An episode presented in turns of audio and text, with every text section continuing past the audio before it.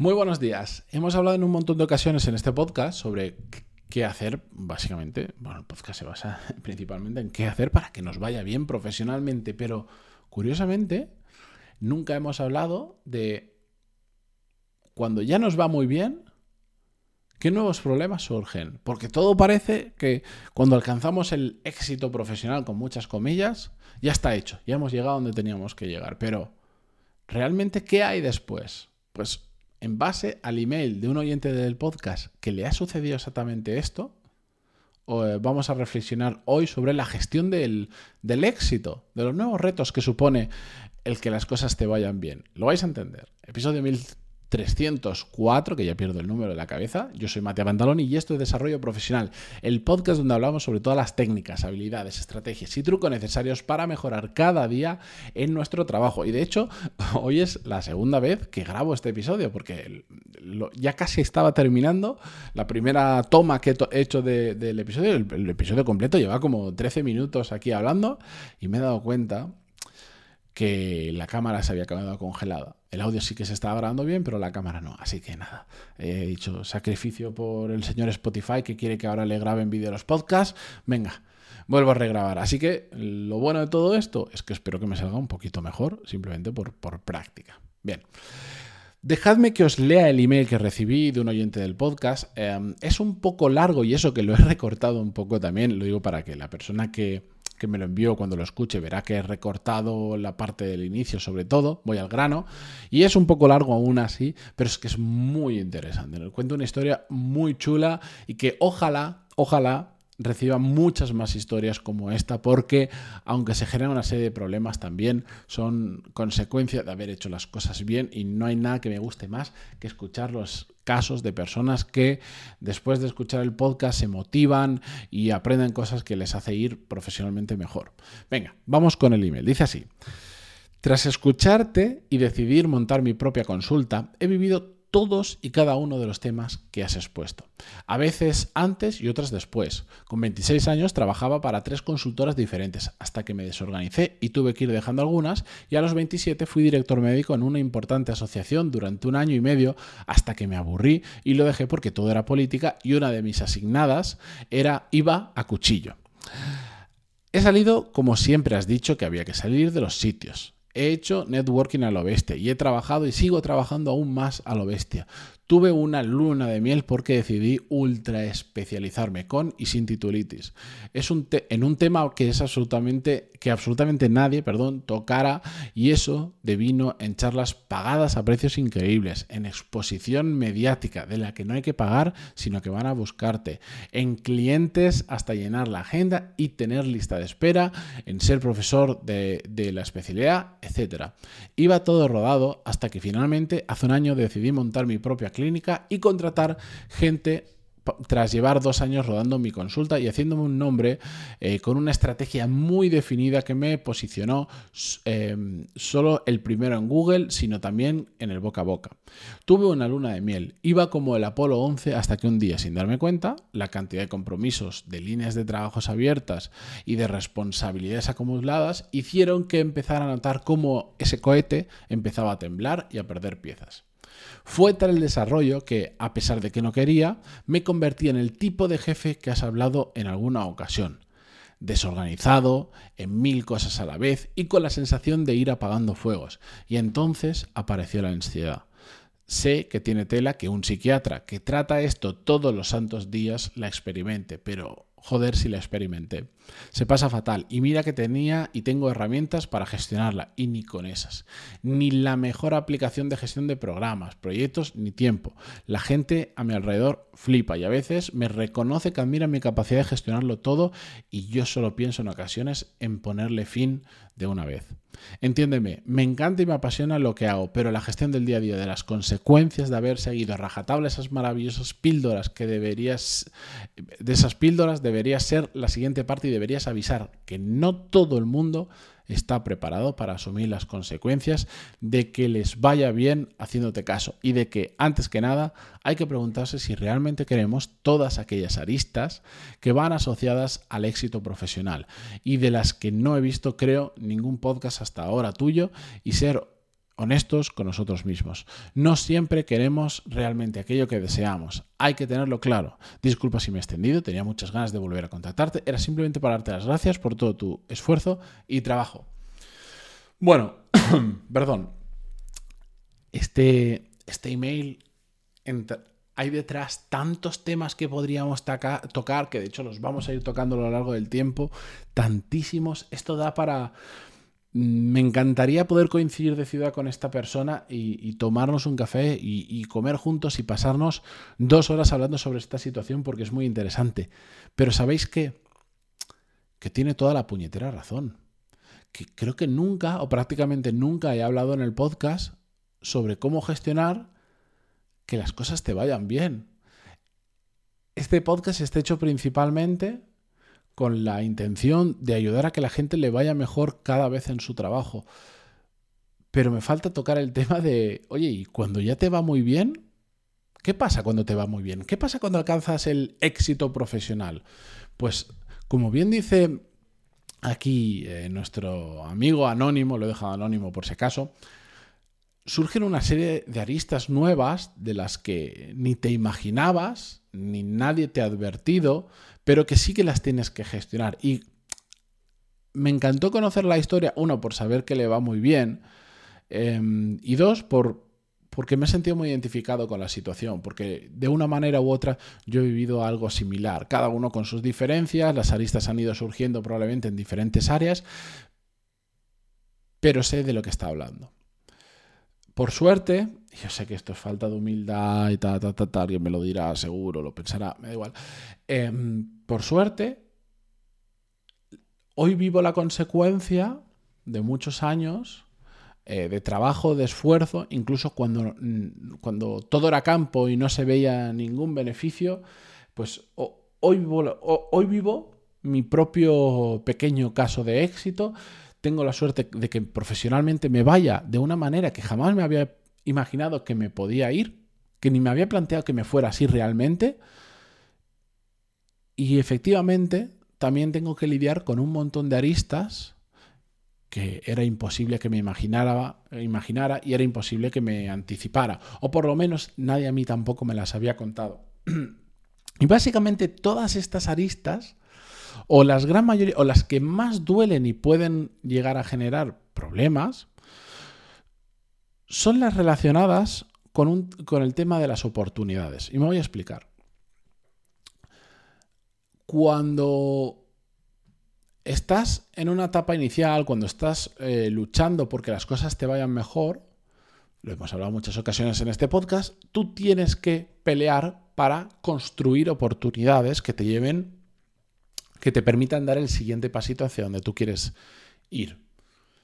Cuando te van las cosas bien, ya no eres tú quien las busca, sino que muchas, no solo las buscas, sino que muchas te vienen. Cuando eres reconocido por lo que haces, la gente valora tu trabajo, vas, vas ganando exposición respecto a, a tu trabajo, pues es normal que de repente empiecen a aparecer oportunidades que tú ni te habías planteado, pero que son muy interesantes, que son buenas oportunidades.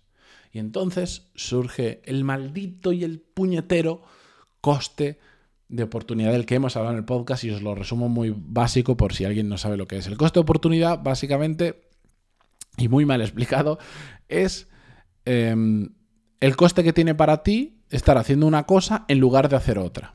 Es decir, imagínate, a ti te ofrecen dos puestos de trabajo y tú tienes que elegir uno. Pues eliges uno. ¿Vale? Em, el coste de oportunidad es lo que dejas de ganar por no irte a la otra opción. ¿Vale? Bueno, pues claro, cuando no tienes opciones, no existe prácticamente coste de oportunidad. No, es que yo solo tenía una oferta de trabajo, cojo eso y ya está. Cuando tienes dos ofertas de trabajo buenas y tienes que elegir entre una y hay un coste de oportunidad. Cuando tienes 14 ofertas de trabajo, 11 muy buenas, 3 meh, el coste de oportunidad es brutal. Y eso genera que tienes que aprender a tomar muy buenas decisiones, porque en el momento en el que tienes más oportunidades viniendo a ti de las que eres capaz de gestionar y además el, el el coste de, que tomes una mala decisión es enorme, hace que se genere un estrés, ansiedad, no sé cómo se llama exactamente, siempre, siempre hay alguien que me lo corrige. Brutal. Brutal. Bonito problema, problema del tercer mundo, que diría yo, pero es la realidad. Es la realidad. Cuando no eres capaz de gestionar todo lo que tienes, empiezan a surgir esos miedos de ¿será esta la decisión correcta? Porque como no lo sea, estoy perdiendo muchísimo. Cuando no tienes más opciones, dices, bueno, pues yo tiro para adelante y lo que salga, salga. Pero cuando tienes mucho que perder, cada paso que das lo tienes eh, que intentar dar eh, con la mayor firmeza posible y sin equivocarte. Porque tienes mucho que perder, tienes mucho riesgo. Y eso genera estrés, genera ansiedad. Yo la mejor forma de combatir este efecto para mí ha sido la la organización extrema de mi tiempo y de mi vida, en el sentido de realmente, aunque esto hay que hacerlo en todas las etapas de nuestra carrera profesional, pero el llevar al máximo el saber poner foco en las cosas de lo que estoy haciendo que son realmente importantes, las más importantes de todas. Cuando al final sigues teniendo exactamente las mismas horas al día que cuando las cosas no te iban tan bien, lo que tienes que aprender es a aprovecharlas aún mejor. ¿Y cómo se puede aprovechar aún mejor? No es tanto temas de que si la siguiente herramienta que te permite optimizar. El otro día escuchaba a alguien que me decía, no, yo pago YouTube Premium porque así me salto los anuncios y me ahorro los 10 segundos por anuncio que tengo que esperar hasta poder saltar el vídeo. Digo, joder. Vale, pues me puedes decir, me estoy pagando YouTube Premium porque no me apetece ver anuncios y me resulta más cómodo y puedo ver YouTube en segundo plano y me puedo descargar los vídeos. Perfecto, pero porque te ahorra 10 segundos. ¿Cuántos vídeos estás viendo al día?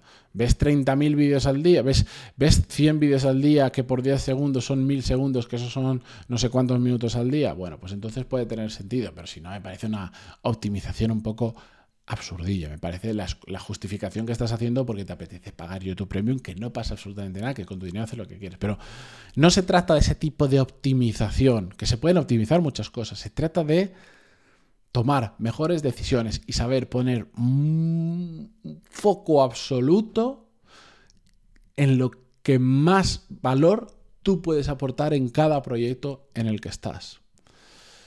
De esa manera, eres capaz de hacer que cada minuto que pasas trabajando valga mucho la pena. Y si has tomado las decisiones correctas y estás en el proyecto adecuado, aportas mucho valor y por lo tanto también recibes muchísimo a cambio. Las cosas te van aún mejor. El problema también viene de cuando las cosas te van bien y tienes más oportunidades de las que eres capaz de gestionar, tiendes a seguir trabajando de la misma manera que antes. Y amigo mío, la situación ha cambiado. Ya no es lo mismo que era antes. Ahora, de repente, tienes una carga enorme. Lo decía él, tengo mi clínica, tengo mis pacientes, tengo mis empleados, tengo que dar charlas, tengo entrevistas, tengo no sé cuánto, y todo lo que no me habrá contado que tiene. Que por lo que me ha dicho, pues seguro que hay cosas por ahí ocultas que, eh, que, no me, que simplemente no me las han contado, que tiene más cosas. Y si lo sigues gestionando como hasta ahora, entras en una maraña de tareas en el día a día, heavy metal absolutamente eh, inviable de gestionar, porque sigues gestionando con la misma mentalidad, las mismas técnicas y la misma forma de hacer las cosas que antes, cuando tiene que evolucionar. Y lamentablemente, eso significa aprender a decir aún más que no a muchas cosas. Poner el foco es saber decir que no, es entender donde puedes aportar un valor, un montón de valor y decir que no al resto. Pues esto lo lleva simplemente un poco más al extremo. Y hay cosas que tu sentido común o tu experiencia, tu, tu, tu background, tu pasado te dicen que tendrías que estar haciendo que tienes que dejar de hacer. Voy a poner un, un ejemplo muy tonto, muy tonto, muy tonto, muy tonto, pero para que se entienda. No os podéis imaginar la cantidad de gente, por ejemplo, siempre que digo y menciono, por ejemplo, la ciudad en la que vivo, o digo, hoy voy a, que a veces me pasa, pues voy a estar las siguientes semanas, me voy de vacaciones o me voy por no sé qué, me voy a Valencia, me voy a no sé dónde, no sé cuánto, o, o como yo vivo en Madrid y tal, siempre hay gente que me escribe, y que me encanta que lo haga, por cierto, me escribe diciendo, oye, mm, te, invito a un café, ¿te apetece tomar un café y charlamos y nos conocemos y no sé cuánto? Pues a mí me encantaría, claro que me encantaría. Si tienen conversación sobre esto, eh, ya lo sabéis, que a mí me encanta. O sea, llevo 1304 episodios hablando de desarrollo profesional. Imaginaos lo que me gusta. Pero ya no lo puedo hacer porque mi coste de oportunidad es muy alto y porque hay determinadas cosas que en mi vida he tenido que dejar de lado para centrarme en aquellas en las que yo puedo aportar más valor o que me aportan más valor. De vez en cuando, muy puntualmente lo hago simplemente porque digo, hoy me apetece, independientemente de, del valor o no el valor, el beneficio, la pérdida, el costo de oportunidad y todas estas historias, porque me apetece.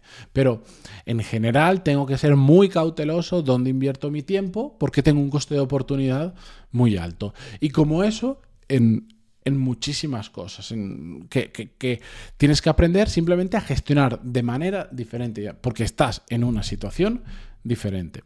De todas maneras, por no alargar más el episodio, porque podríamos estar hablando sobre esto muchísimo, yo me he apuntado varias cosas y a lo largo de las siguientes semanas vamos a ir tratando temas relacionados con la gestión de cuando las cosas te van bien. No es difícil, simplemente hay que cambiar, hay que introducir un nuevo chip, una nueva manera de pensar en nuestra cabeza para saber cómo actuar en consecuencia en una situación diferente. Ya está. Problemas del primer mundo. De nuevo lo vuelvo a decir. Ojalá estos problemas de no sé cómo gestionar el éxito os ocurran a todos, muchos y, que me lo contéis, eh, compartáis el camino conmigo y si puedo ayudaros en lo que sea, pantaloni.es barra contactar y ahí me podéis compartir vuestro caso, vuestra historia, eh, sugerirme podcast, simplemente pasaros a decir hola. No, no os podéis imaginar la ilusión que me hace, esto es una tontería. Cuando la gente me escribe me dice, simplemente quería saludarte, hola, porque en cierta medida me ayuda a, vamos a poner comillas, poneros cara a las... Este, este episodio lo van a escuchar ya unas cuantas miles de personas, em, simplemente hoy, el día que lo publico, más a lo largo del tiempo, otras cuantas. Eh, y aunque yo vea el numerito, em, pues me salía el otro día que más de 9.000 personas diferentes han escuchado el podcast eh, la semana pasada. Aunque yo vea ese numerito, digo, joder, em, sigo sin ponerle cara a tanta gente. Me sigue pareciendo irreal, me da la sensación que, no es lo que es porque, no os pongo nombre, apellidos, cara. Entonces me hace mucha ilusión cuando me decís hola. De hecho, justo antes de grabar este episodio, bueno, he grabado el de ayer también a la vez, está contestando un email y de una persona que me puso hola, solo quería pasar a saludarme a saludarte. Y ya está. Y me ha hecho mucha ilusión. Pero bueno, pantaloni.es para contactar y para lo que queráis, ahí me tenéis. Gracias por estar una semana más al otro lado, por aguantarme como siempre, incluso los que lo hacéis en vídeo. y el lunes volvemos con un nuevo episodio. Hasta la semana que viene. Adiós.